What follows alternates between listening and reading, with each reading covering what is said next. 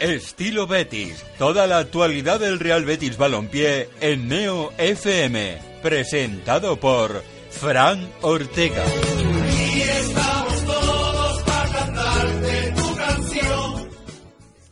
¿Qué tal? Buenas tardes, bienvenidos, bienvenidas. Una semana más, después de una semana de, de, parón y de ausencia, porque como ya saben, la semana pasada coincidía este programa con el Betis Celta y por tanto pues no podíamos compaginar las dos cosas.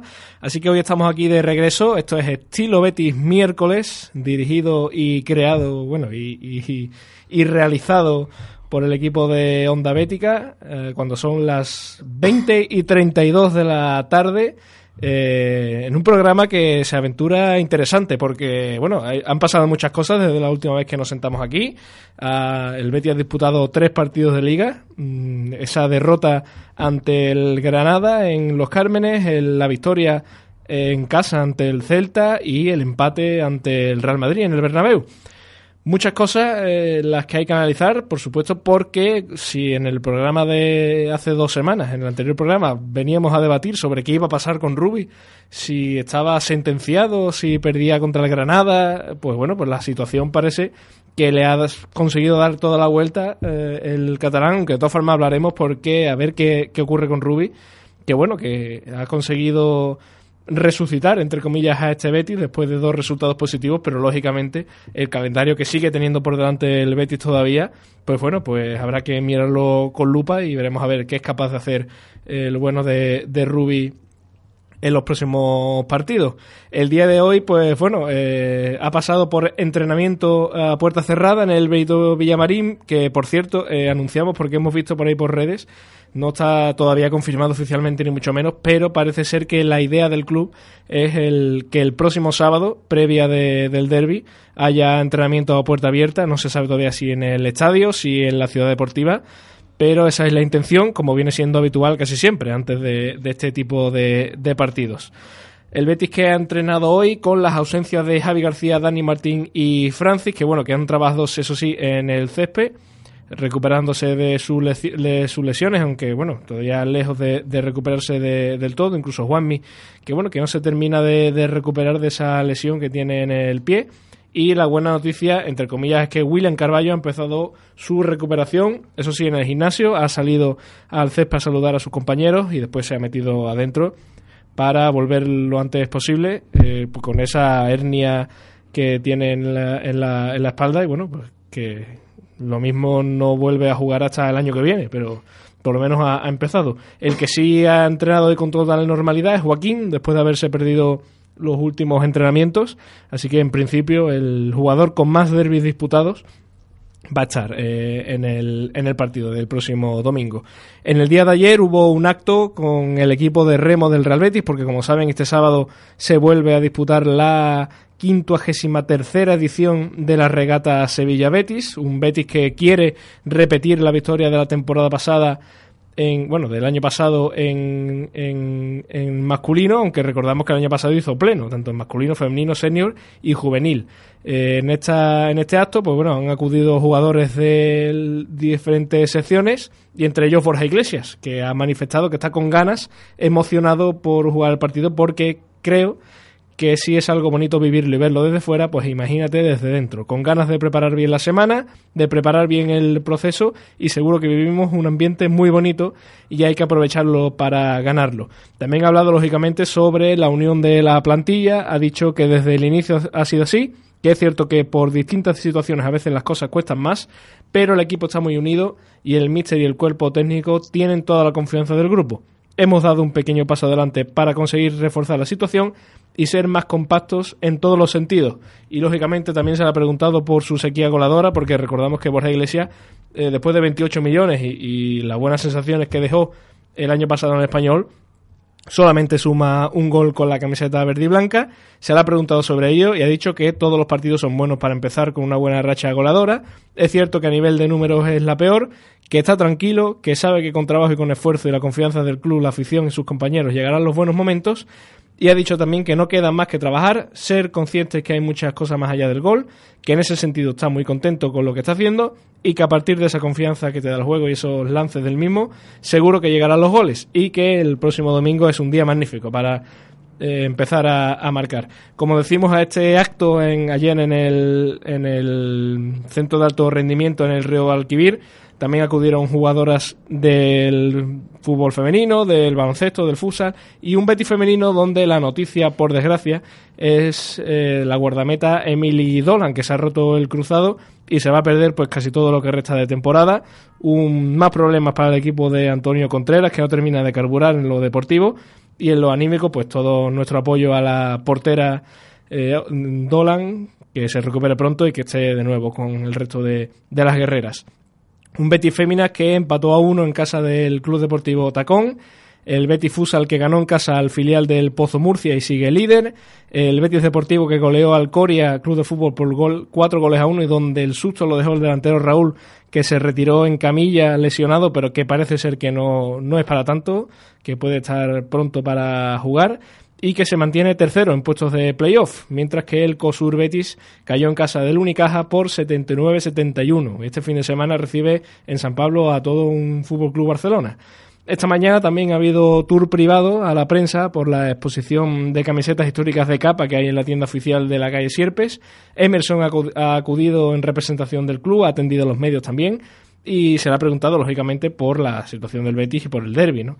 Ha dicho que estamos aquí para hacer lo que manda el míster, ya sea con defensa de 5 o de 4, tenemos que adaptarnos y hacer un buen trabajo. Y ha dicho también, y ojo a la frase, Rubi es un entrenador espectacular, nos está ayudando mucho, estamos con él, él está con nosotros y vamos a por el derby.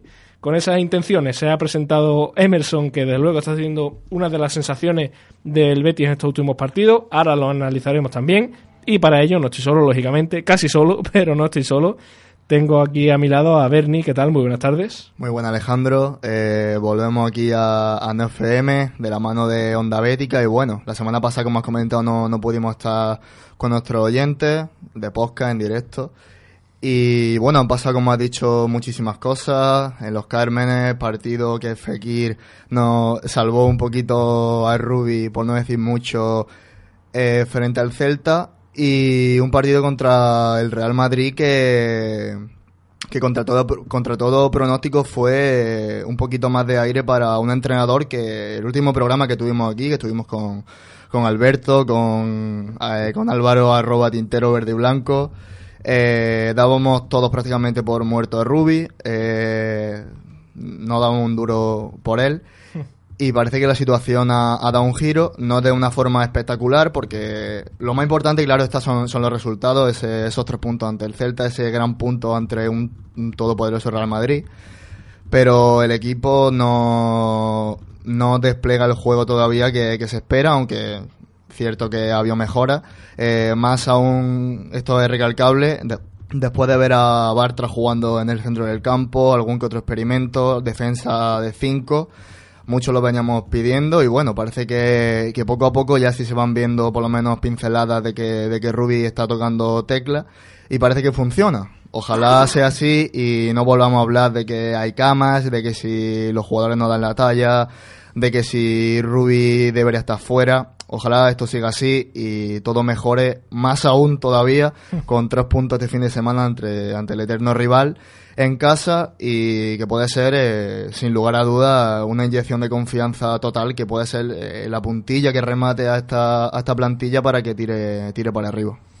Después analizaremos lo que puede significar el partido del próximo domingo, que para el que no sepa, primer derby de la temporada en el Benito Villamarín, el domingo a las 9, cuando esté media España, o por no decir España entera, pendiente del resultado de las elecciones, pues aquí estaremos a, nuestro rollo, ¿no? Como, como viene siendo habitual en esta bendita ciudad.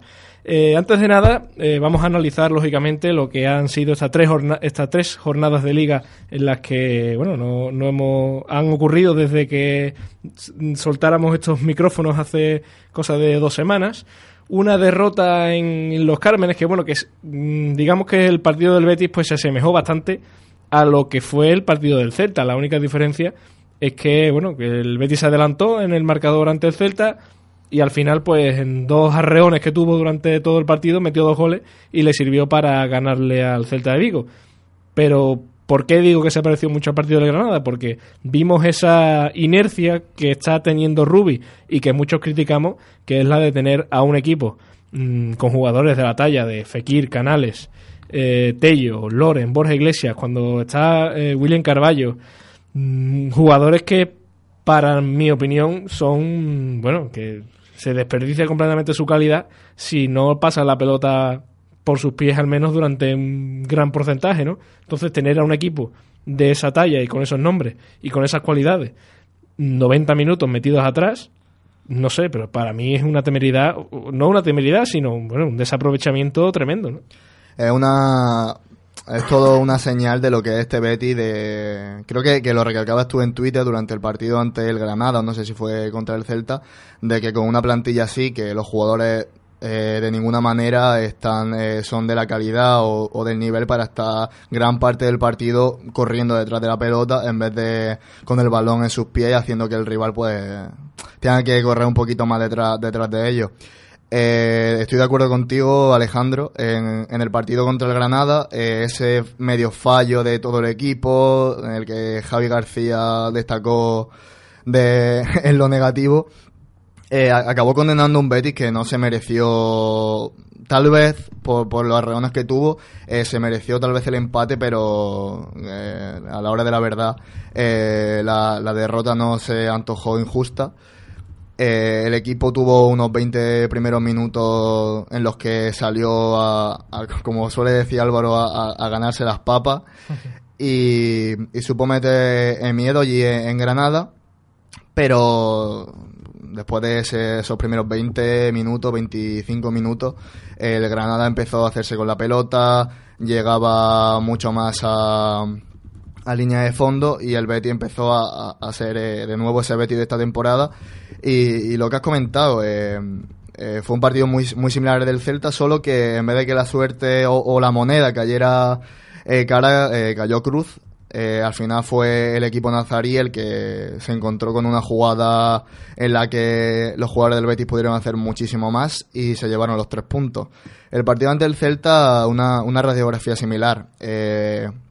Unos primeros minutos del Betis en los que se encontró con un gol muy tempranero, algo que, ya era hora de que el Betis se pusiera el primero por delante y más en los primeros minutos. En el minuto 9 o 10, eh, no recuerdo porque llegué tarde al partido. Eh, Emerson consiguió un gol. Un, Emerson que, que, es de lo poco que se está salvando, aunque estos últimos partidos el Betis es más un equipo más que por destellos individuales, junto a Alex Moreno, esas bandas del Betis, eh, están tirando un poco el equipo. Y bueno, ese gran momento de forma que está el lateral brasileño o carrilero está teniendo en el Betis eh, se volvió a ver, consiguió un gol y, volvió a ser ese Emerson que, ha sido convocado por la selección brasileña y, por supuesto que algo bien estará haciendo.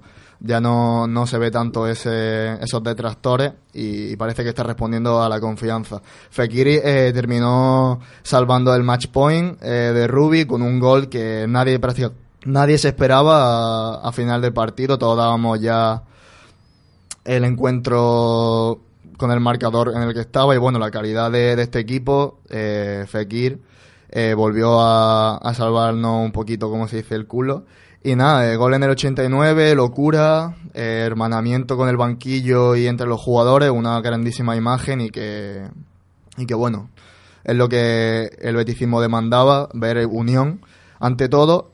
Y bueno, viaje al Santiago Bernabéu, templo del fútbol español y un partido que, aunque no fue como antaño, en lo que el Betis tal vez tuvo un poco más de protagonismo, al fin y al cabo se sacó un punto, partido muy serio atrás, algo que eh, veníamos demandando y que no se veía desde hace mucho tiempo.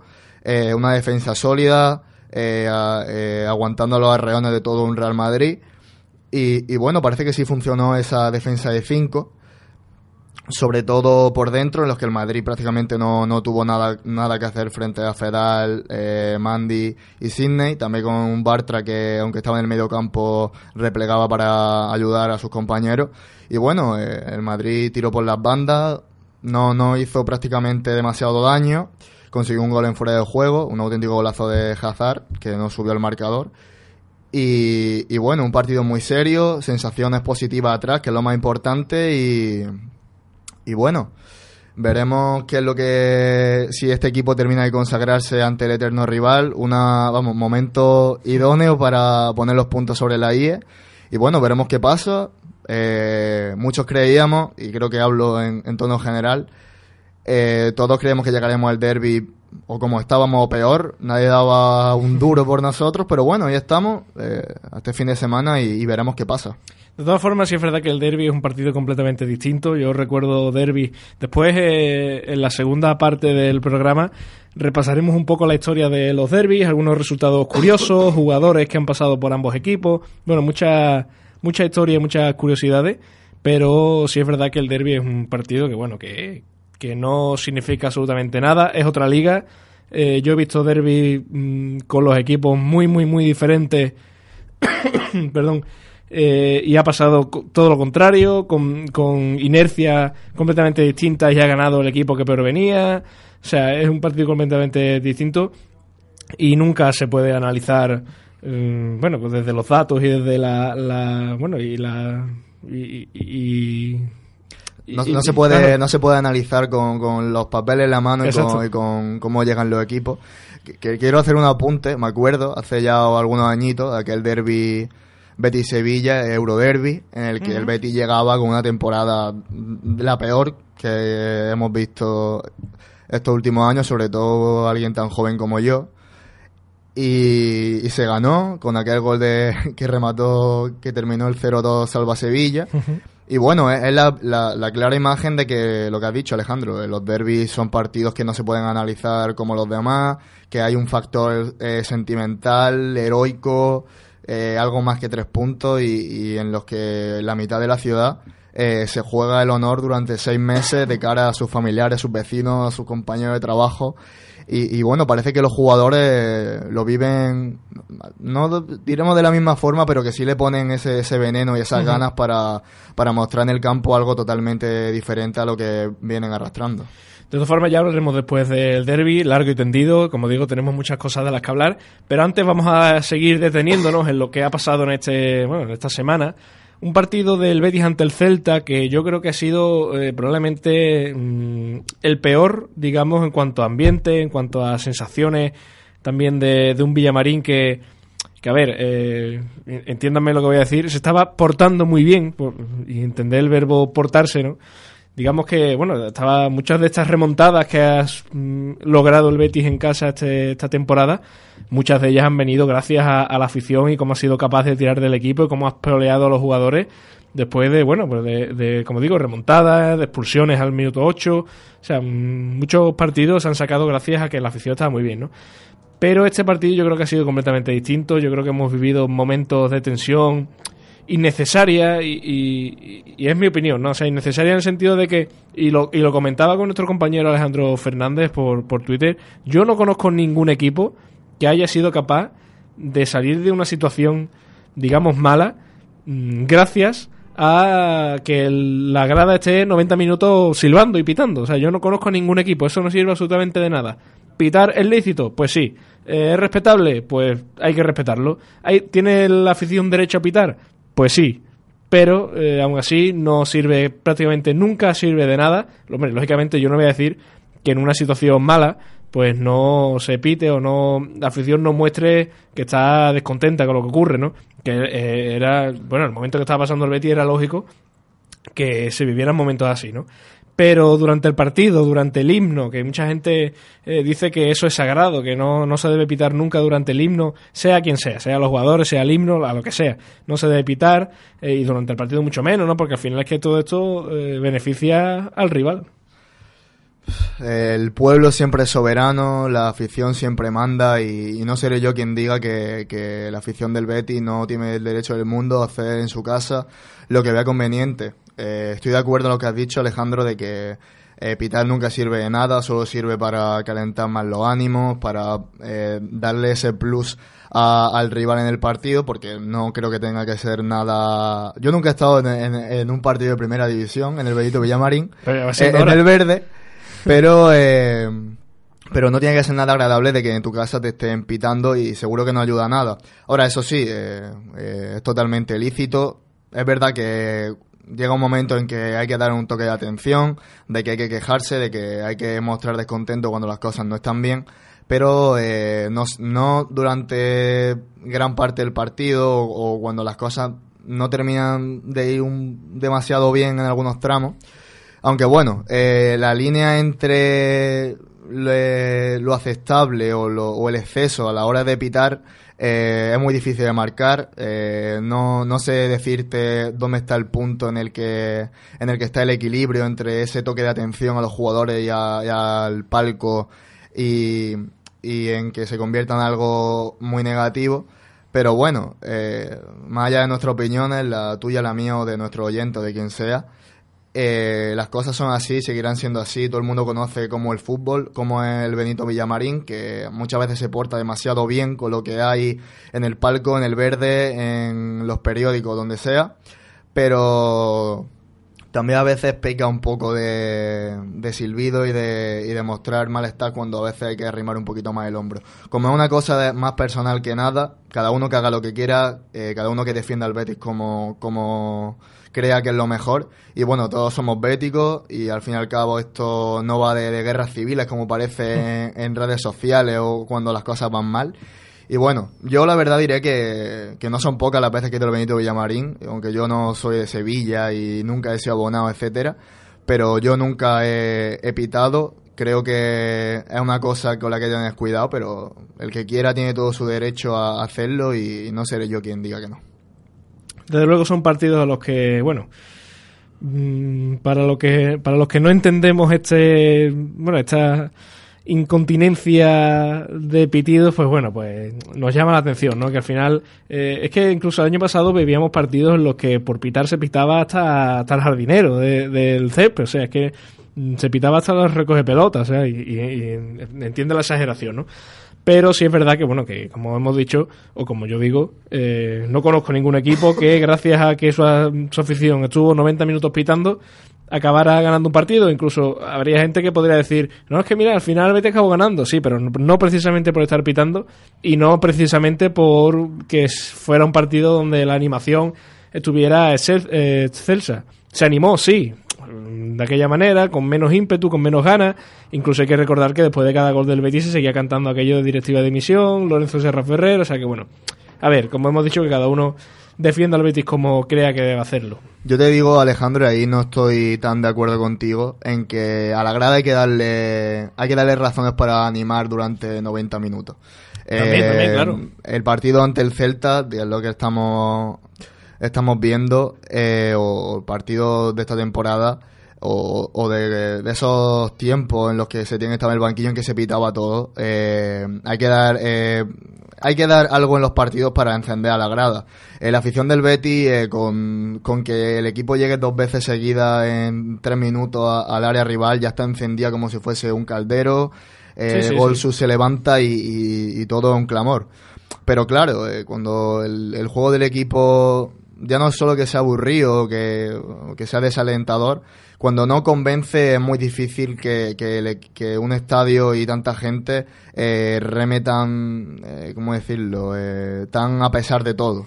Pero bueno, eh, ahí está el equilibrio. es obvio que no, no se hacen las cosas todo lo bien que se pudiera, pero también hay que entender ese, ese matiz de que a veces no es fácil cuando tantos partidos no, no se terminan de dar razones. Pero bueno, esperemos que no vuelva a haber más partidos en el Villamarín, pero pero bueno, ya nos conocemos todos y también algo que, no es solo de la afición del Betty, el fútbol y, manda los resultados. Al final se trata de ser un tándem, que sea el equipo capaz de enganchar a la afición y que la afición sea capaz de enganchar al equipo. Pero sí es verdad y lo has apuntado muy bien y vamos a hablar de ello.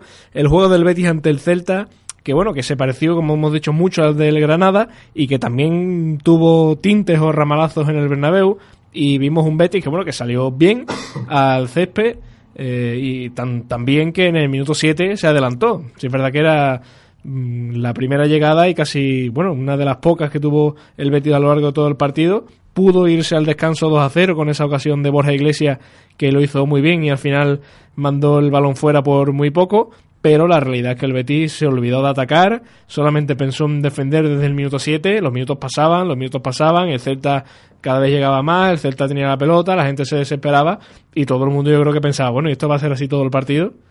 Pues fue así todo el partido hasta que el Celta, después de avisar con un palo, se encuentra un penalti que el colegiado, que esa es otra película, pues tardó muy poco en pitar, sí es verdad que era una mano clara, pero tardó muy poco en ir al bar y decidirlo. Empata Iago Aspas y a partir de ahí, pues entre que el Celta le entra el miedo en el cuerpo y el Betis intenta irse al ataque, pues en otros dos ramalazos que tuvo, marca el segundo, como hemos dicho, Fekir, y la pregunta que surge es, bueno, ¿y el Betis no puede jugar así todo el partido? ¿Lo de meterse tan atrás es necesario? Tú lo has dicho, Alejandro. Eh, el Betis se encontró con un gol tempranero, algo que, que destaca por su ausencia esta temporada.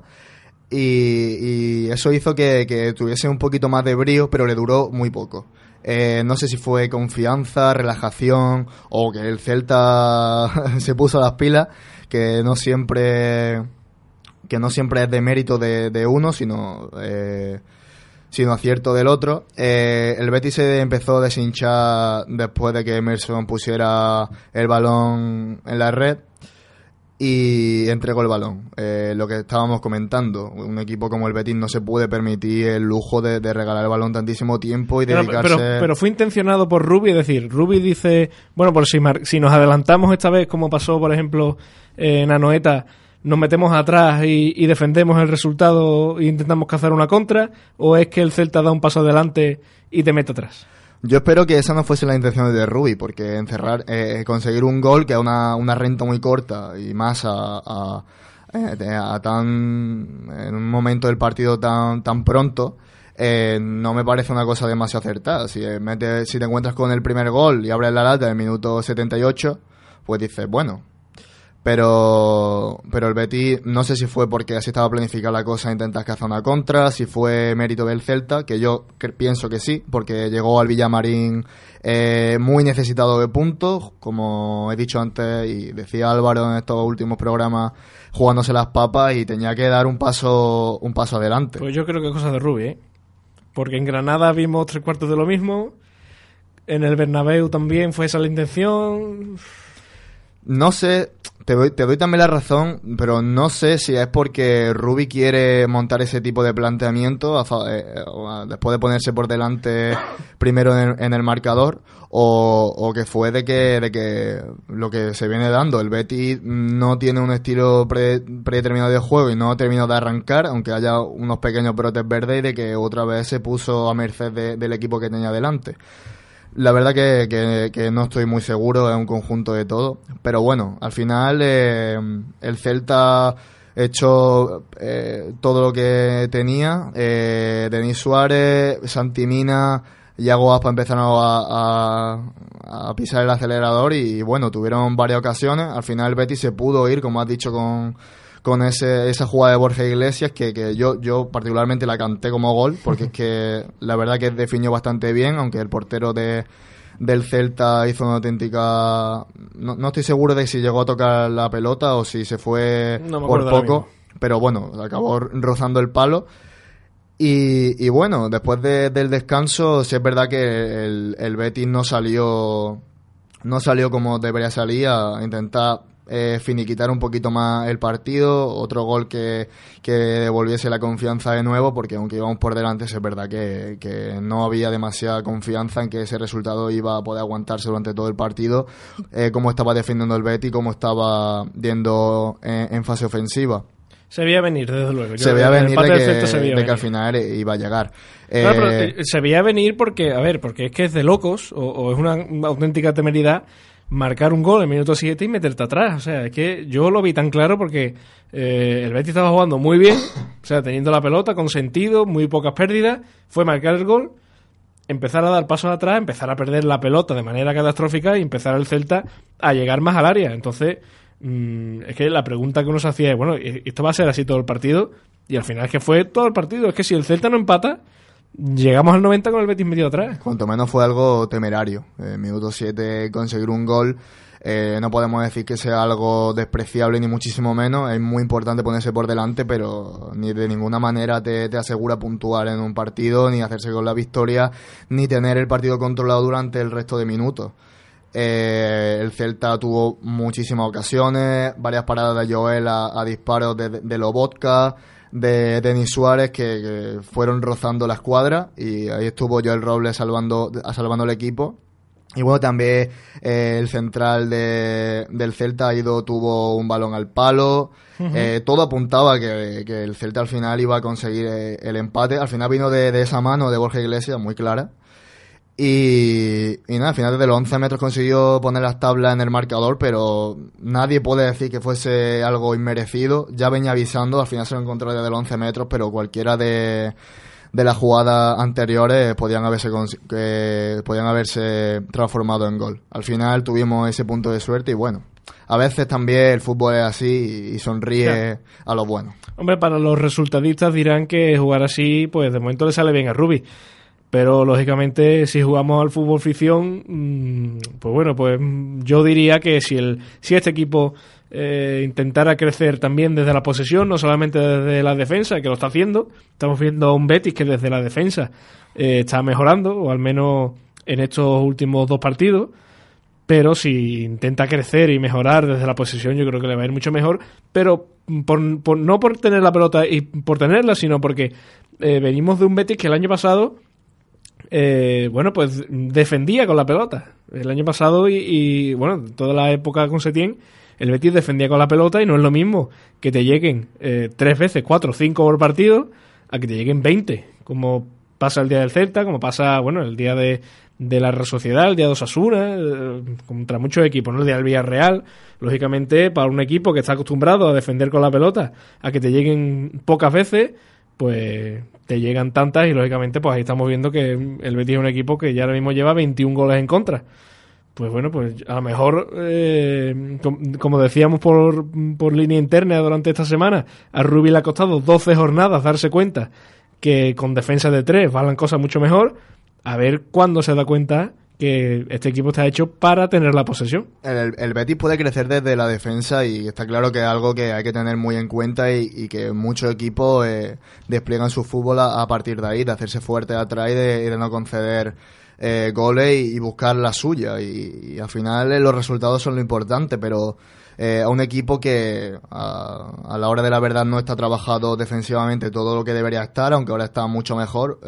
no sé si el Betis seguirá siendo el, equipo con que más goles ha concedido esta temporada. Estaba en 20, no sé si no sé si, si lo seguirá siendo pero el Betis no se puede refugiar a partir de ahora en hacerse grande de la defensa, porque tú lo has dicho, Alejandro, eh, tanto va el cántaro a la fuente que al final, si te llegan 20 veces por partido, es muy difícil que en una sucesión de 4 o 5 partidos siempre te vaya a salir con la tuya, siempre la defensa vaya a anteponerse a, la delantera y, al equipo rival y de que vaya a poder conseguir eh, reducir los goles o mantener portería cero. Es mucho más fácil eh, ganar y, hacer un, proyecto a medio plazo de, sumar puntos desde la posición de que desde hacerse fuerte atrás. Hombre, lógicamente, yo creo que todo el mundo firma que el Betis sea capaz de ganar todos los partidos que quedan mm, encerrado atrás y metiendo un gol. O sea, jugar al, al 1-0 y que te salga bien en todos los partidos, yo creo que eso lo firmamos todo el mundo, pero por el hecho de ganar, ¿no? Porque al final esto lo que importa es ganar.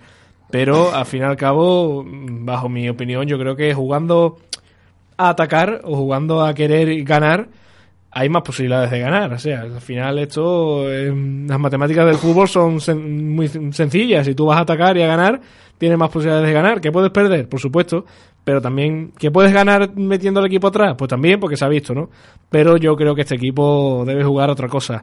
Mm, se está creciendo en defensa, cosa que era lógica y que al final pues era un debe en el estilo de Ruby. Pero si la idea va a ser tener al equipo metido atrás Mm, y hipotecarse a que no te metan un gol después de recibir 21 y que tú estés acertado arriba, lógicamente yo creo que eso se va a caer, porque si es verdad que una victoria ante el Celta vale, el empate en el Bernabéu vale, pero ahora viene el derby y esto veremos a ver. Fíjate Alejandro de que lo hemos comentado otras veces en este programa y fuera del micrófono, y cuando entra la pelotita y se consiguen los puntos, eh, eh, lo que viene siendo el cuestionar el juego del equipo o al entrenador, eh, el nivel de intensidad en este tipo de crítica baja de forma muy notable. esta última semana eh, el equipo ha puntuado, ha conseguido un empate muy valioso en el Bernabéu, que cuando las cosas también se hacen bien, hay que decirla. Eh, el equipo hizo un partido muy serio y se consiguió, a fin de cuentas, los tres puntos ante el Celta. Y cuando, cuando los resultados llegan, eh, el juego se cuestiona mucho menos, pero hay que tener los pies en el suelo y hacer la crítica desde, desde la realidad. Y es que el Betis sigue sin demostrar todo lo que debe y, y aunque se consiguen los puntos, eh, no se asegura de que en el futuro volvamos a tener esa, esa fortuna o, o, esa o esa capacidad, porque a fin de cuentas el partido ante el Celta fue un partido muy malo del Betis. Y, y bueno, ante el Madrid era un partido especial, un, gran rival delante, pero bueno, también se, tal vez se podría haber hecho un poquito más en alguna fase del partido en la que prácticamente nos ahogaron. Y, eso, hay que, tanto cuando se consiguen los resultados cuando que no, hay que seguir eh, poniendo el, eh, la vista en cómo juega el equipo y ser capaz de hacer una crítica eh, en, todos los momentos, los buenos y los malos, porque la realidad al fin de cuentas sigue siendo la, misma. Después del partido del Celta, yo creo que la opinión de todo el mundo era que nos habíamos dado cuenta cómo no tenía que jugar el Betis y a lo que no debía apostar, al menos en casa, porque yo creo que era opinión de todo el mundo, era la, la comidilla por las escaleras del estadio que este tipo de partidos que planteaba Rubi y, permitidme la, libertad de decir que era planteamiento de Rubi y no cosa del Celta de Vigo que atacó, pero era algo que yo creo que todo el mundo pensó, bueno, pues esto te vale en el español, donde no hay una exigencia muy grande, donde, bueno, que jugar a equipo pequeño te puede valer, pero en el Betis no. Yo creo que el Betis, ya no solamente por el nivel de la plantilla y por y por bueno por la calidad y por las condiciones de los jugadores, sino porque eh, vimos como el Villamarín, porque estaba a otras cosas, porque estaba a, la directiva y a Serra Ferrer y a los papeles de, de Catalán, pero si no hubiera estallado con el estilo de juego, que si no, o sea, en el Villamarín ese planteamiento yo creo que no vale.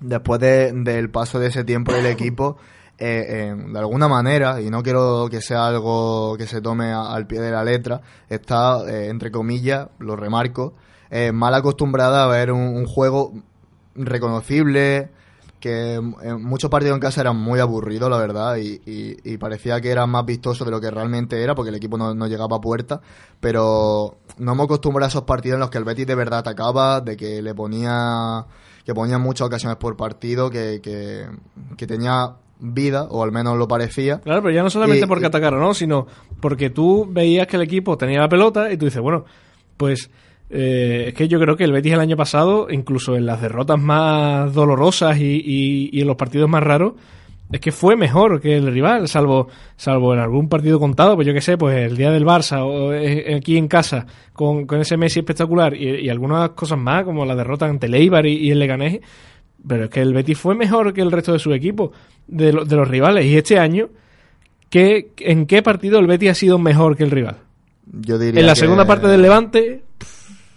Y, ya está. Y poquito más. Y ya está. Y a lo mejor en algunos minutos en el Bernabéu, vale, que ahora lo hablaremos. Pero poquito más. Y yo creo que eso es lo que se pide, ¿no? Que veamos a un equipo que sea capaz de ser mejor que el rival. Y yo creo que el Betis tiene equipo para ser mejor. Y lo preguntaba el otro día por, por Twitter. ¿Dónde están los que el año pasado decían eso del plantillón? Este año no se dice lo del plantillón. Este año no hay un equipo para jugar muchísimo mejor o para intentar jugar a otra cosa que no sea tener a Fekir media hora, 40 minutos, 60 minutos corriendo detrás de la pelota. Yo creo que es lo que ha dicho Alejandro, que si, si el campo o, la parte de, la afición que, se, que, se, que estuvo durante el encuentro eh, citando nombres propios del pasado o, cosas de la directiva, dimisiones, pidiendo cabeza, eh, hubiese explotado con el juego que, que se que, había en el verde. Eh, si es verdad que al final se consiguió, como hemos dicho, el resultado, pero lo que tú has dicho. El Betis no, no es mejor en, ningún momento que el rival, eh, puede marcar, puede estar por delante, puede acabar ganando partidos, pero no hay una sensación de que el Betis controla en ningún momento el partido, ni a ningún rival, de que no es mejor.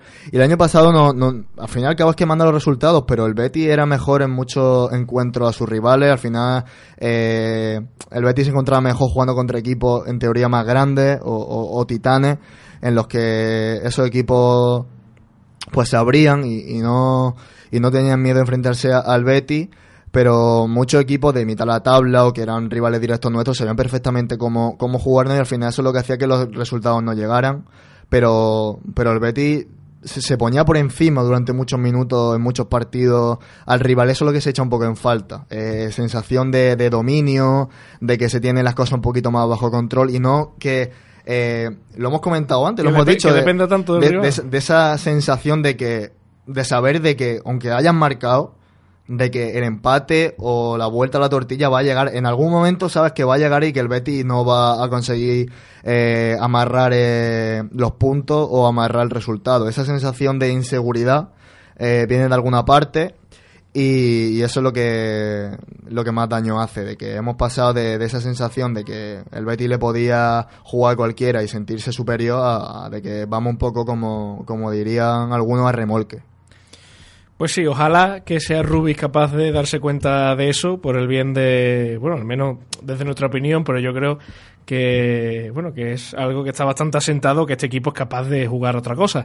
Que ahora mismo le está saliendo bien a Rubis, pues sí, pero la sensación es que en cualquier momento este castillo de naipes se le puede caer y el problema de todo ello es que ahora mismo, el próximo domingo hay un partido que si te sale bien te puede salvar definitivamente este tramo de la temporada pero si no, yo creo que volvemos a caer otra vez en, los Ruby Ultimatum, en a ver quién va a ser el sustituto, en si tiene que volver Setien. Juego de nombre, todo un poco ya con, con, el, con el muerto, con un, ya al filo de, de caer fallecido. Y, y, lo que tú has comentado, Alejandro, que hay un partido muy importante que puede ser lo que termine de, reanimar al Betty de, de, la camilla en la que estaba. Y, bueno, parece que, el enfermo mejora, de que va sintiéndose mejor y el partido contra el Sevilla eh, puede ser eh, el chute definitivo de, moral que hace que, se ponga a andar de nuevo o puede ser lo que, vuelva a hacer que empeore y de que vuelva a estar un poquito, no en la UBI, pero con el suero puesto ahí con la vía. Y bueno, eh, este partido es todo en esta ciudad y, bueno, son más que tres puntos, ya no solo por, por el sentimiento del aficionado, sino también por la plantilla del Betty, eh, lo que he dicho antes. Eh, va a ser un punto de inflexión entre levantarse y salvar el bache o de volver al juego de nombre, al Ruby ya está más fuera que dentro, ya que se empiece a pensar en otro entrenador y en, otro proyecto. Y a ver qué pasa de todas formas en el derby, porque lógicamente al final el mundo del fútbol, como decimos, las matemáticas en el fútbol eh, bueno, pues mm, siempre, siempre mandan, ¿no? Si tú ganas, sigues, si pierdes, te vas a la calle. Y Rubi de momento, pues mm, un ultimátum que tuvo en Granada, perdió, eh, lo mantuvieron porque el partido ante el Celta estaba ya aquí a tres días y era difícil que viniera un entrenador para entonces. Consigue ganar de aquella manera, pero consigue ganar, son tres puntos, eso ya no te lo quita nadie. El Betis consigue, por cierto, salir del descenso y al final pues va al Bernabéu a ver qué pasa, porque la sensación era que a ver qué pasaba, ¿no? Mm, había gente eh, incluso bromeando pues sobre la manta de goles que iban a caer al Betis y la realidad es que por tercera jornada, o sea, por tercera temporada consecutiva el Betis suma puntos, no consiguió repetir victoria, pero sí eh, sumar tres temporadas seguidas sin perder en el Bernabéu y encima convertirse en el primer equipo en la historia de la liga que suma tres años seguidos sin encajar ni un solo gol en la casa del Real Madrid. Mm, dato que, ahí, sobre el papel parece fácil, pero parece que, se está convirtiendo el Bernabéu en, el fetiche del Real Betis. Y bueno, ahí está. Eh, siempre se llega a estos estadios de tanto renombre y ante equipos de tanto potencial, aunque el Madrid no pasa por su eh, mejor momento, pero bueno, sigue siendo el Real Madrid y eso es algo que no se cuestiona. Sigue siendo el Real Madrid y sigue siendo el Bernabéu, porque recordamos que esta temporada el Madrid solamente se había dejado un partido sin ganar, que fue la segunda jornada ante el Valladolid. Pero tenemos que parar porque tenemos una llamada, así que tenemos que darle paso. Muy buenas tardes. Hola, buenas tardes, ¿cómo estamos? Hombre, compañero, esta voz la reconozco, ¿eh? Sí. Sí, ¿no? Familiar ya. ¿Qué pasa? Hoy, Álvaro... hemos abandonado unos cuantos, ¿eh? hemos dejado a ti, Alejandro y a Berni el Morlaco. Bueno, pero nos defendemos. Eh, Álvaro, Eh, compañero arroba tintero verde y blanco, pues bueno, aquí estamos hablando eh, y ya que estás, pues danos tu opinión sobre qué te ha parecido, sobre todo la imagen que ha dado el Betis en estos tres partidos y si piensas que, bueno, que, esta idea de Rubi de tener al equipo metido atrás y, agazapado y, sin querer encajar muchos goles es la que tú apostarías con este equipo. Hombre, siempre se ha dicho que los equipos se, se deben construir desde, desde la defensa, ¿no? Eh, a parece que le ha costado 11 jornadas darse cuenta que con el agujero que había en el centro del campo lo, lo más propicio era poner esos tres centrales.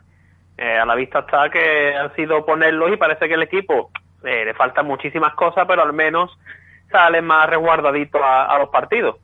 Eh, lo que me decías de, los partidos en Granada, sí es cierto que, que el Betis intentó jugar a algo, pero no se dio. cuando un equipo está en, en, mala racha, todo lo que le puede salir mal le, le saldrá mal. después el partido del Celta yo creo que, que fue una victoria para mí, lo dije por las redes sociales y, y según las caras que veía de, la gente saliendo del estadio o, en el autobús, parecía que habíamos perdido por, por, 3, eh, por 0-3. Pues sí, que sí, que es importante los tres puntos, pero tres puntos que tú decías, madre mía, es que jugando así, el sábado en el Bernabéu nos van a caer uno tras otro. Y el sábado, como suele pasar con el Betis, también lo dije por, por mi cuenta, que el Betis es capaz de, de hacer el ridículo en Granada y, y de, y de sacar hombría y, y, confianza en el Bernabéu y mira, así fue. Eh, sí es cierto que empezó unos 20 minutos en los que parecía que, que los goles del Madrid iban a llegar antes, antes o después. Yo tenía la misma sensación que, que en el partido ante el Barça. Pero mira, aguantamos bien la presión. Yo creo que incluso esta puede ser directriz de, de Rubi, aguantar esos primeros 15, 20 minutos en los que el Madrid iba a salir a tope sabiendo que Barça y Atlético habían, habían fallado y se podían poner líderes. Y mira, aguantamos esos 20 minutos y a partir de ahí parece que el equipo se, se sacudió y, y fue, fue poco a poco haciéndose con el partido todo lo que se puede hacer un equipo en el Santiago Bernabéu. ¿Y tú te fías de, de esta dinámica que ha cogido el equipo o tú crees que esto es pan para hoy y hambre para mañana? yo es que con el partido que viene ahora, a mí me gustaría pensar que sí, que, que el equipo, yo pienso, muchos piensan que lo de los tres centrales ha sido circunstancial. Eh, tres centrales simplemente se jugó en el Bernabéu porque recordemos que ante el Celta eh, se jugó con Mandy Fedal y con Bartra haciendo funciones de, pivote defensivo. Junto a Ismael. Y junto a Ismael, es cierto. Y, hombre, yo creo que ante el Sevilla mm, se debería volver a repetir lo de los tres centrales. Y con el Valencia también es un equipo propicio para para jugar. Lo que pasa es que todos sabemos que a Rubí no le gusta jugar con tres centrales. Si bien es cierto que Setién tampoco era fan de los tres centrales y al final tuvo que tragar porque vio que el equipo era como mejor como mejor jugaba. Bueno, ya dijo Rubi en rueda de prensa de que algunos partidos sí van a jugar con, con defensa de cinco, así que lo que tú dices Álvaro, no creo de que sea una cosa tampoco circunstancial de que sea solo del Bernabéu, pero tampoco creo que vaya a instaurarse en, la, en los 11 iniciales del Betis para lo que resta de temporada, la verdad.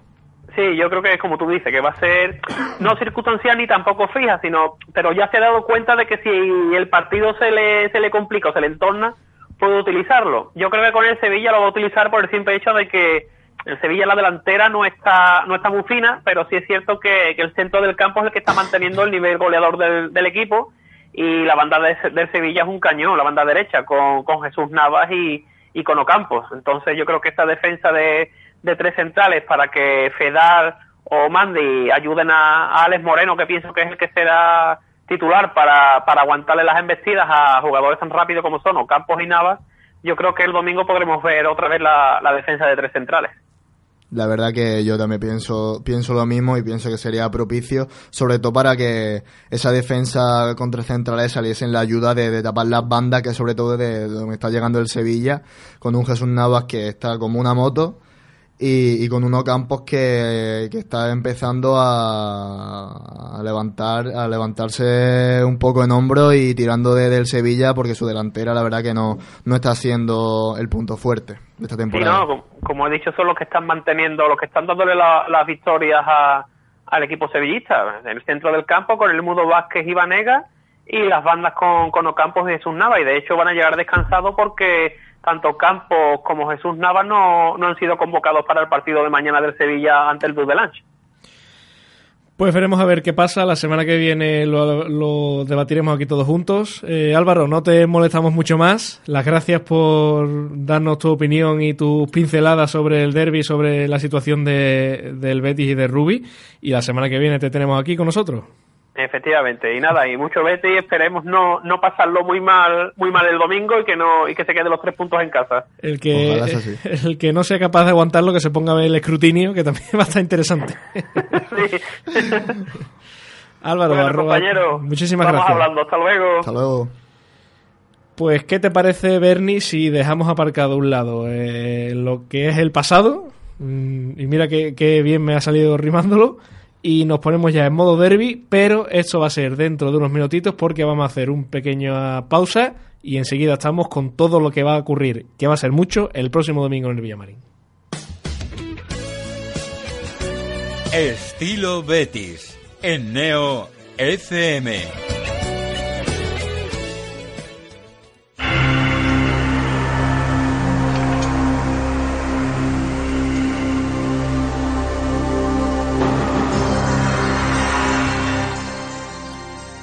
¿Reconoces este himno? ¿Eres el que más sabe de fútbol internacional? Pues este es tu programa. Escucha Fútbol Mundial todos los martes de 6 a 7 y ponte al día de todo lo que acontece a lo largo y ancho del planeta fútbol, desde la Premier de Inglaterra a la de Sudáfrica y desde México a Japón. También estamos en Twitter en arroba somos Mundial. Recuerda, Fútbol Mundial todos los martes de 6 a 7 aquí en Neo FM.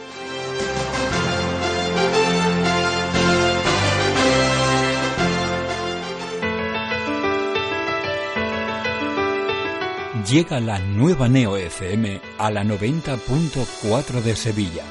Actualidad, cultura, deportes, misterio, cine, tradiciones, humor, salud. Una radio hecha para todos. Déjanos sorprenderte. Somos la voz de nuestra esencia.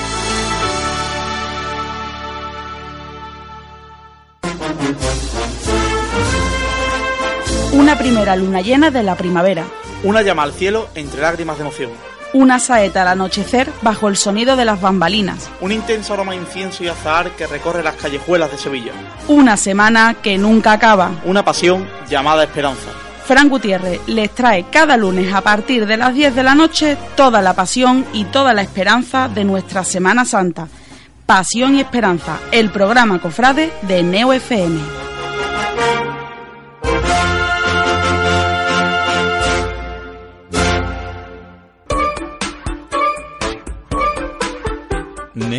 FM. ¿Por qué? Porque Neo FM es la que más me gusta. ¡Hey! ¿Conoces el programa más curioso de la radio?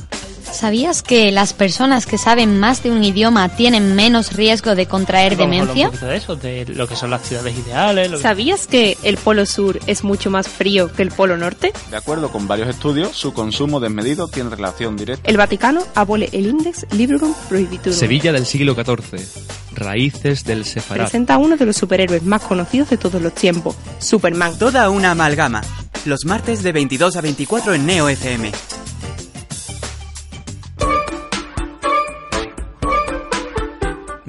Neo FM. ¿Por qué? Porque Neo FM es la que más me gusta.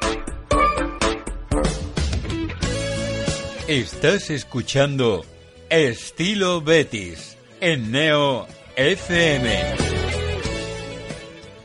Aquí estamos de vuelta y vamos a analizar, y repasar y requete repasar todo lo que va a ocurrir y ha ocurrido a lo largo de la historia con el partido que se nos viene ya el próximo domingo, que para el que no lo sepa es el Gran Derby, el primer derby de la temporada, Benito Villamarín, 9 de la noche y para ponernos en sintonía vamos a escuchar esto.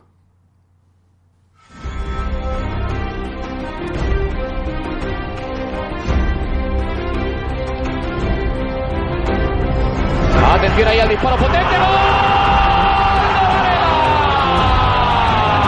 De la jugada de Saviola y el siguiente plano pues es este, 2-1. Gran disparo con la pierna izquierda. Con la pierna izquierda de Varela. El córner saca rápido el córner Real Betis Balompié. Beñat para Pavón. Vamos que la pone otra vez dentro. Losa de cabeza.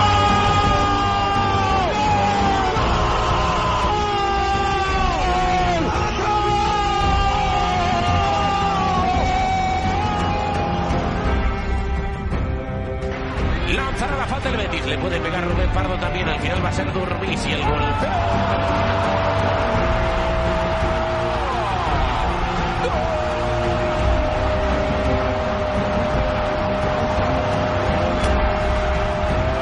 Del Betis que se adelanta. Enloquece el Betis. Lolo, Lolo que toca ahí para el Levantista, lo ha pillado demasiado contra Uy, qué el buena. Levantista, toca para Salva, Salva lo puede poner, recorre, Salva, sigue Salva.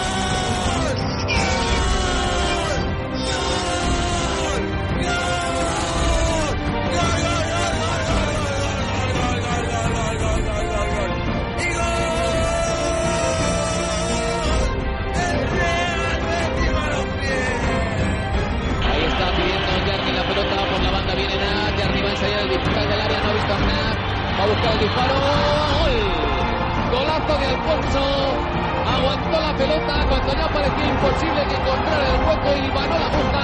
Y metió el balón a la base del poste para adelantar al Betis por segunda vez. 0-2. Y se vuelve El Barbasco, toma carrilla, pega de La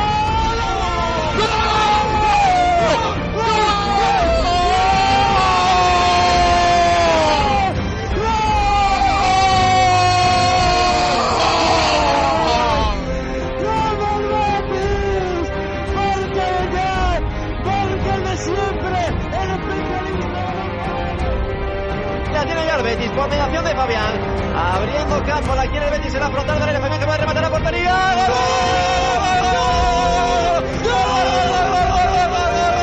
Acaba de marcar Fabián, acaba de marcar Fabián, acaba de marcar Fabián. Segundo 40 de partido.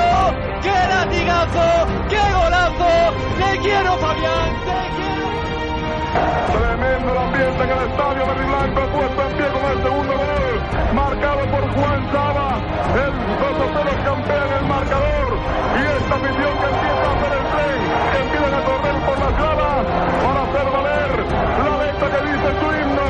Hay una leyenda que recorre el mundo entero, verde y blanco sus colores, blanco y verde el tercero, Betty mucho Betty en este mundo, ¿qué más quiero? No es un partido más, no hay comparación. En esta ciudad sabemos lo que es esta rivalidad. La vivimos 365 días al año, 24 horas al día.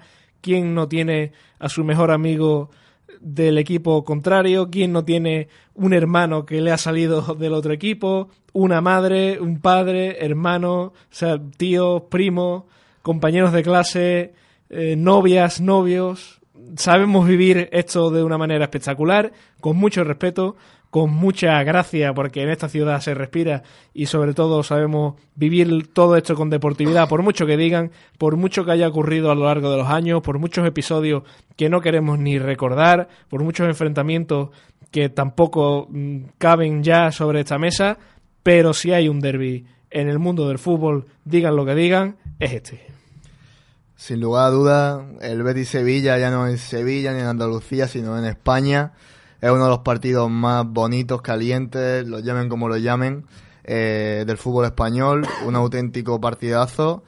Y, y bueno, eh, ese, ese conjunto de nerviosismo, ganas, miedo, eh, ganas de que pasen los 90 minutos. Y bueno, a veces es difícil estar el 90 más lo que añade el árbitro delante de la televisión pero esa sensación de ese día cuando te levantas y sabes que hay derby por la noche es una sensación, la verdad, irrepetible. Y bueno, sobre todo cuando después del pitido final del árbitro sabes que, que tu equipo se lo ha llevado y de que va a estar durante unos cuantos meses recordándole a tu vecino, a tu primo, a tu padre, a tu novia o a quien sea de que el partido terminó como terminó y que bueno, que habrá que esperar a la vuelta para darle la vuelta o todavía ponerle más peso y más guasa al asunto. enemigos durante 90 minutos y, hermanos el resto del año, que al final esta es la, dualidad de, esta ciudad. En lo deportivo, pues bueno, analizando al rival, el Sevilla Fútbol Club, que llega quinto en la tabla con 21 puntos, 6 victorias, 3 empates, 3 derrotas, y de esas 6 victorias, 3 han sido fuera de casa. Es el segundo mejor visitante, con 15 goles a favor, 13 en contra, pero muy diferente, por supuesto, a lo que es capaz de hacer en, casa, ¿no? Como decimos. Eh, un Betis que llega con las ausencias seguras de William Carballo, Captún, Juanmi, Dani Martín y Javi García. Y un Sevilla que está con las dudas de Vanega y Carrizo, que son los dos lesionados que tiene un Sevilla que, por cierto, jugará mañana un partido pues prácticamente intrascendente ante el Dudelange, que por la diferencia entre de nivel entre los dos equipos, un Dudelange que aquí conocemos bastante bien, pues puede sellar ya su clasificación para las eliminatorias de la Europa League, pero que lógicamente pues tiene que jugar justo antes de, del derby. Eh, datos del partido que nos deja nuestro compañero Álvaro de Tintero Verde y Blanco. Betis y Sevilla que se han enfrentado en primera un total de 96 veces, con un balance verde y blanco de 30 victorias, 22 empates y 42 derrotas. Por cierto, si Betis y Sevilla mantienen la categoría, el año que viene eh, se disputará el derby número 100 en primera, porque este va a ser, el del domingo será el 97, el de vuelta será el 98 y la próxima temporada se disputará el 99 y el 100. Ojalá haya algo interesante y bonito para conmemorar ese centenario de derbis en primera. Betis y Sevilla que se han visto las caras en el mes de noviembre en 12 ocasiones, con un balance bético de dos victorias, un empate y nueve derrotas. Y precisamente eh, ese único empate se disputó un 10 de noviembre, en la temporada 2001 2002.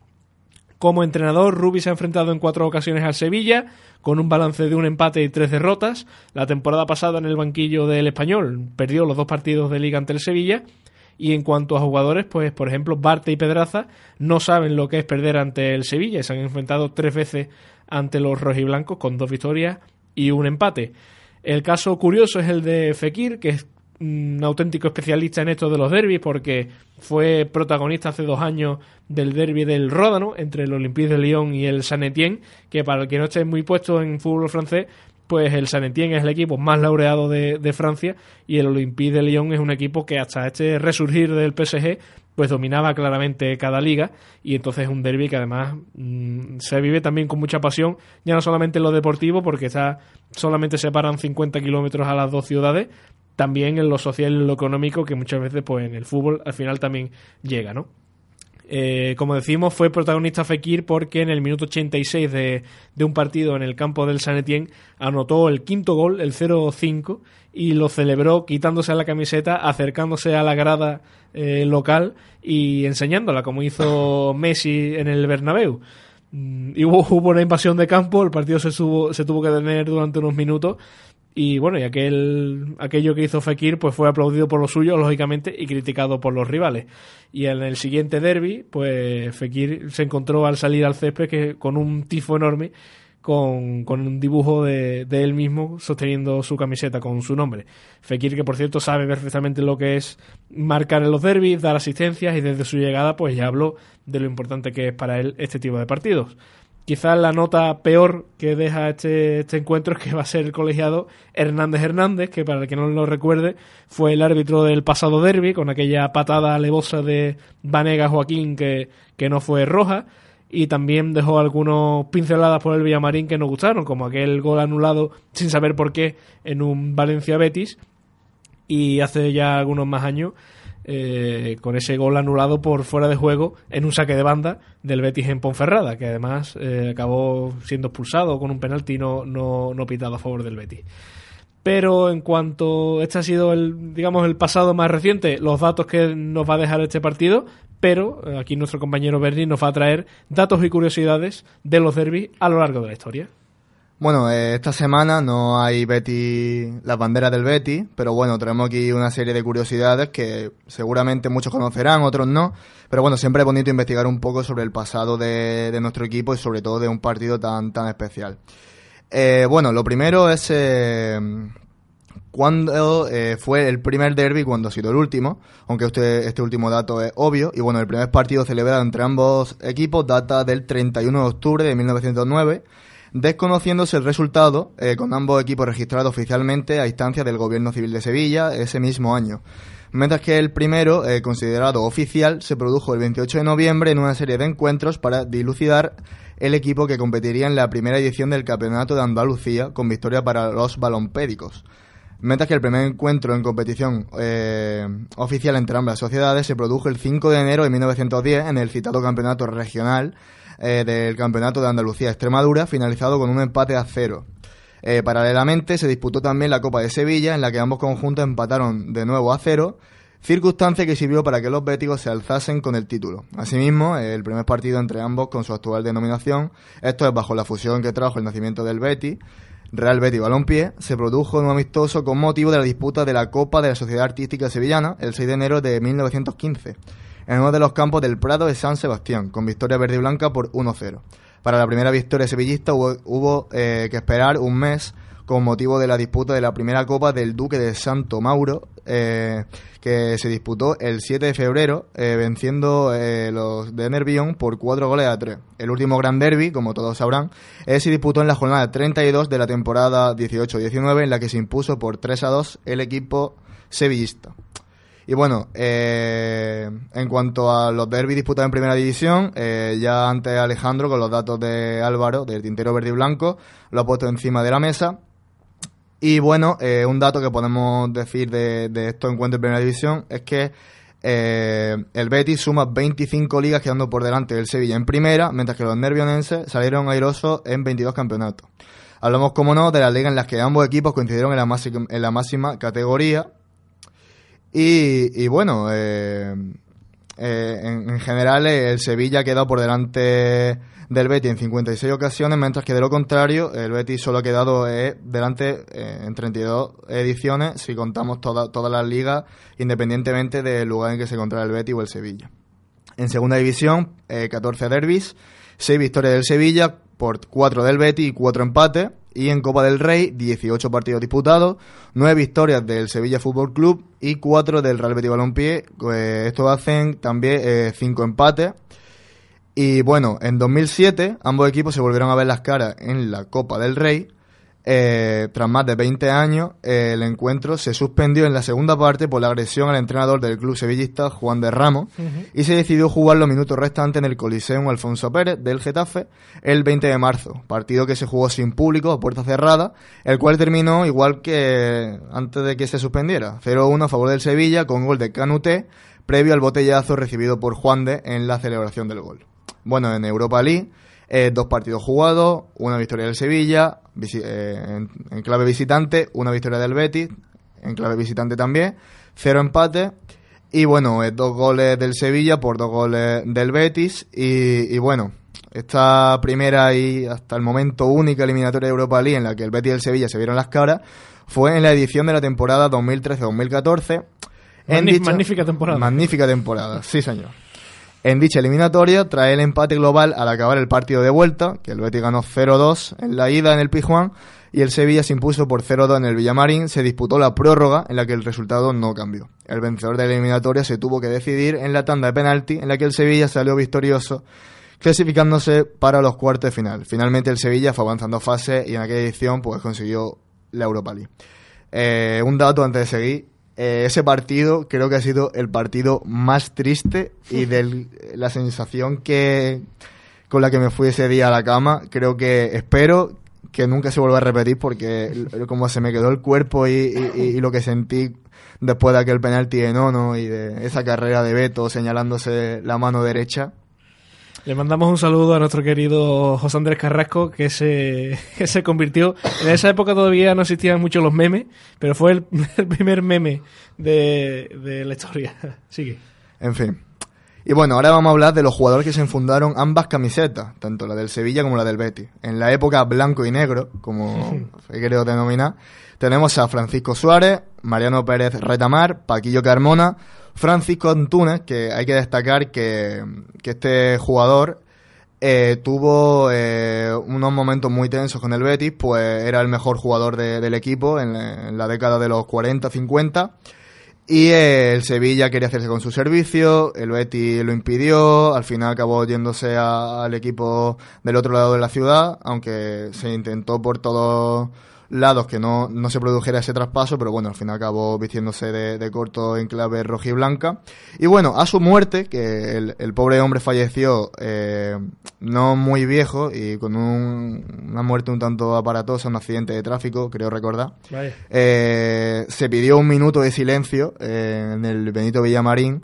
Eh, bueno, y Lopera no quiso, dijo que no, que, que eso de minutos de, de silencio a jugadores que habían cambiado la camiseta del Betis por el Sevilla, que de eso no, no, no había que hablar. Y por último tenemos también a Enrique Mateo. En época color tenemos a José Carvajal, Diego Rodríguez, José Mari, que eh, hace no mucho tiempo en redes sociales eh, apareció una foto, varias fotos suyas y el tío se ha puesto que ahora le va el culturismo, Sí, sí, está sí. totalmente mazadísimo. Además, José Mari, no sé si lo tienes ahí escrito, pero jugó un derby con cuando jugó en el Betis, que en realidad jugó unos meses porque se me acabó yendo al poco. Sí coincidió para que jugara un derby y fue pitado por, lo, por la afición sevillista y fue pitado por la afición del Betis. O sea que el único futbolista que ha el sido pitado por los dos. el colmo de, de un Sí, sí, jugador sí. que pisa Sevilla. Y bueno, hablando de Sevilla, también salva Sevilla, jugó en la cantera del Sevilla, en el Sevilla Atlético, y luego fichó, eh, después de pasar por el Salamanca, eh, por el Real Betis. Y bueno, hablando de, de pers- personajes que han pasado por ambos clubes, tenemos ahora los entrenadores, que tenemos a Luis Aragonés, el sabio de Hortaleza. Eh, Luis Aragonés, eh, como jugador, llegó al Betis procedente del Real Madrid, que quiero destacar que jugó en el equipo de mi pueblo, en el Hombre. Úbeda Club de Fútbol, aunque ahora eh, el equipo se que ahora es de la ciudad no ese, ese equipo desapareció ahora el, Vaya, el hombre. Úbeda viva pero bueno pasó por, por mi pueblo y con el, eh, con el que no llegó a debutar, eh, perma- permaneciendo luego tres años en Heliópolis. Posteriormente regresaría al Betis, esta vez como entrenador, pero su, con- su continuidad fue escasa. En el año 93 ficha por el Sevilla, donde consigue buenos resultados en los dos años que permaneció en Nervión. Y cuatro años después volvió al Betis. Luego tenemos a Juan de, eh, es el caso de mayor trascendencia.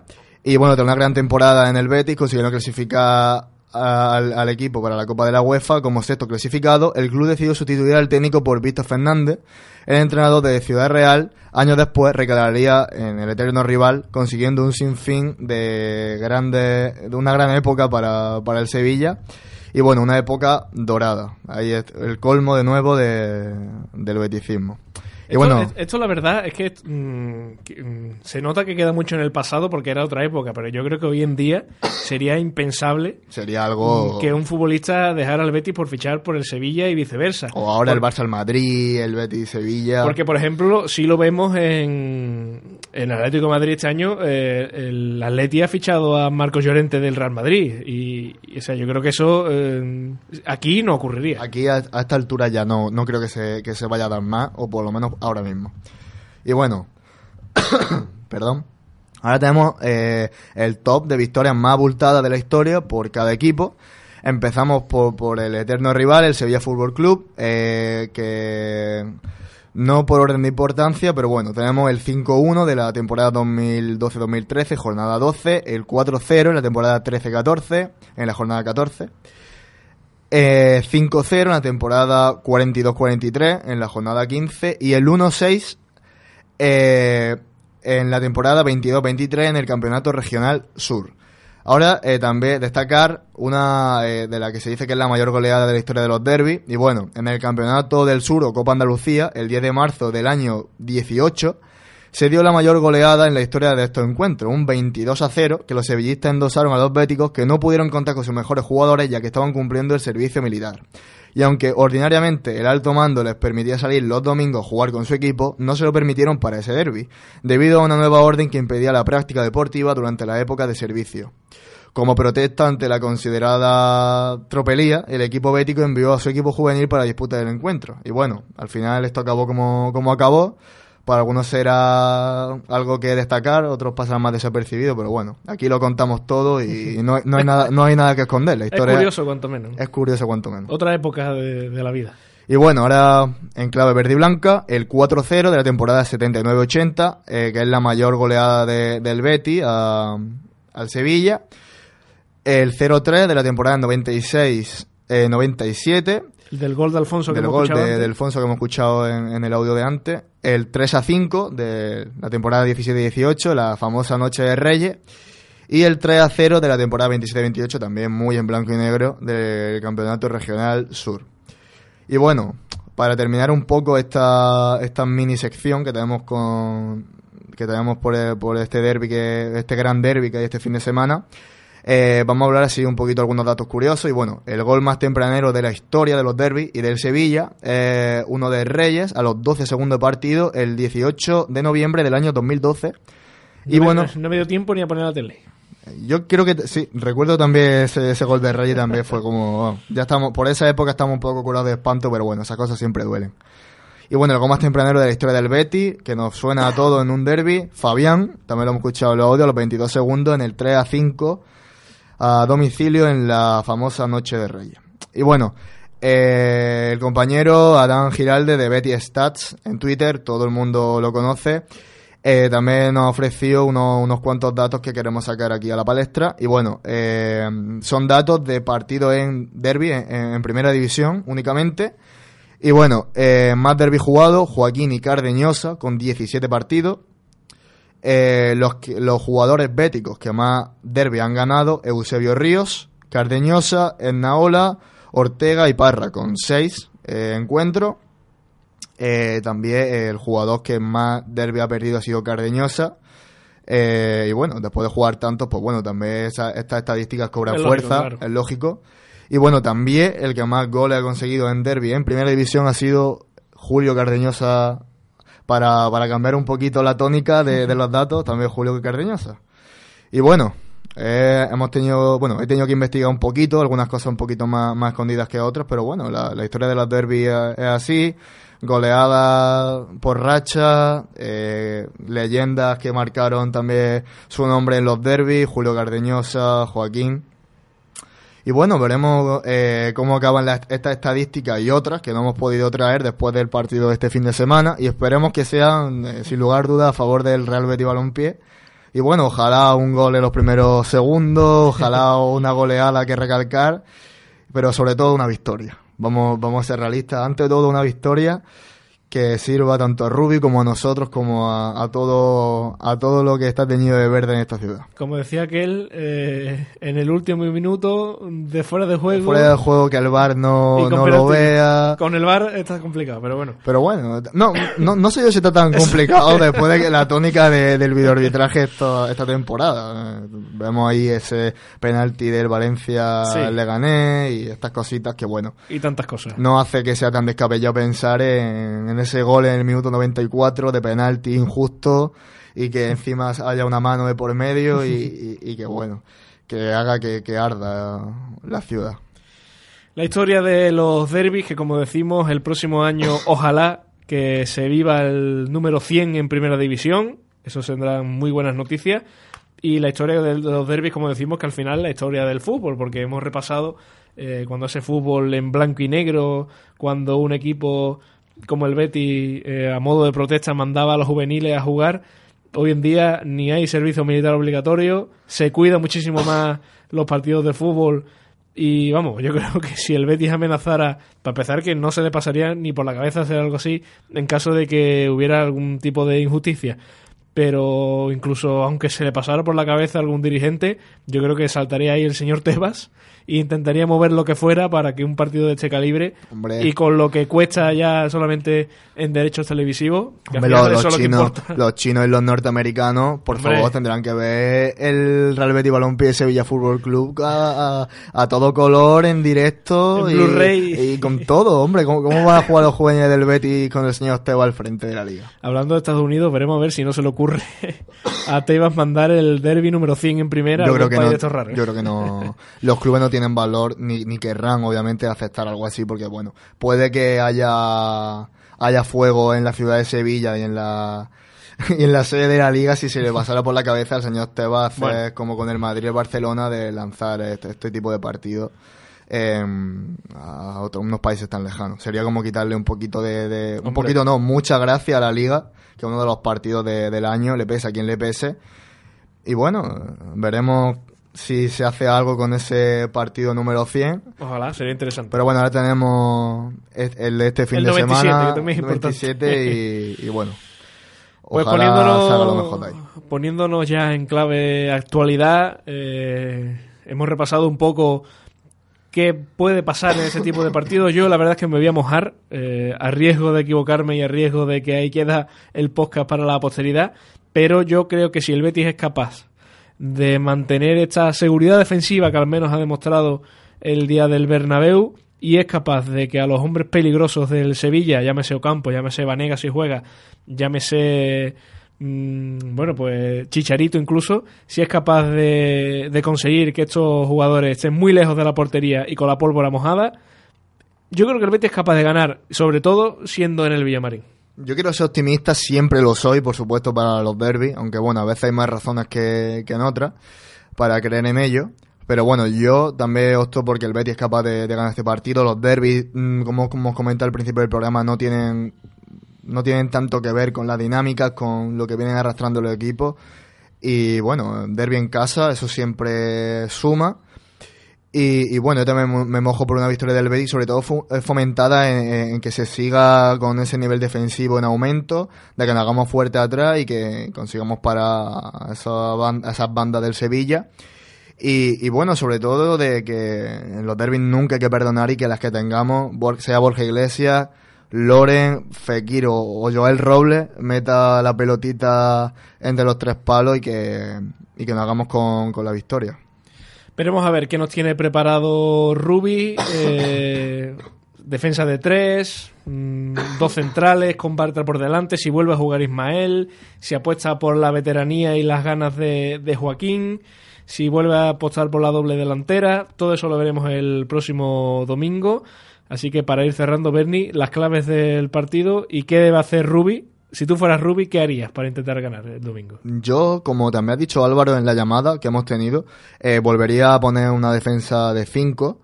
Y eh, no sé si, bueno, e-, este esquema no beneficia en absoluto a Joaquín, pero bueno, eh, el eterno capitán tiene que tener minutos en un partido como este, porque bueno, no hay nadie el que lo vaya a sentir más que él. Y bueno, sea para jugar 20 minutos, 40 o 70, eh, Joaquín tiene que jugar y seguro que tiene que aportar. Y bueno, si fuese Rubi, eso, defensa de 5 y, y sobre todo mentalizar al equipo de, de, lo que es este partido y de que, y de que puede ser la, última losa que haya que superar para realmente encontrar eh, el estilo de juego, la, la mentalidad y, empezar a, levantar el vuelo de una vez. Sobre todo eso, eh, ser realista con lo que es el partido y, sobre todo inyectar mucho veneno al vestuario. ¿Tú crees que casa la defensa de 5 con la doble delantera? Porque yo creo que se ha demostrado que Borja Iglesias está ahora mismo para jugar con Loren y Loren está para jugar con Borja Iglesias. ¿Tendrías que sacrificar a alguien del centro? Mm. Para mí ahora mismo Loren ha ganado jugar en el, en el derby, la verdad. Ah, los números están ahí y yo confío en Loren y sabe lo que es marcar en un derby. Y, y si no sé realmente cómo planteará el partido de Ruby, pero si hay que apostar por un solo delantero, yo lo haría por Loren, un jugador que también lo va a sentir mucho y sobre todo que está muy enchufado y que necesitamos efectividad arriba ante todo. Pues bueno, el próximo domingo veremos qué depara, eh, como parafraseando a nuestro compañero Fran Ortega, eh, nos parecemos a Santi Abascal porque queremos que el domingo pierda los rojos. Así que veremos a ver qué, ocurre. Por cierto, eh, ha debutado Giovanni Lo Celso como titular con el, con el Tottenham esta temporada. Ha marcado un gol y el que pueda ver la repetición del gol que lo vea porque es uno de esos goles increíbles. Bernie, muchísimas gracias. Siempre a ti y bueno, volveremos la semana que viene con más Betty y esperemos que muy contentos. Veremos a ver qué os contamos a todo el mundo. Las gracias también a nuestros oyentes por estar ahí y por apostar por la radio. Volvemos el próximo miércoles y sigan conectados a Neo FM que tiene cositas muy interesantes. Hasta la semana que viene.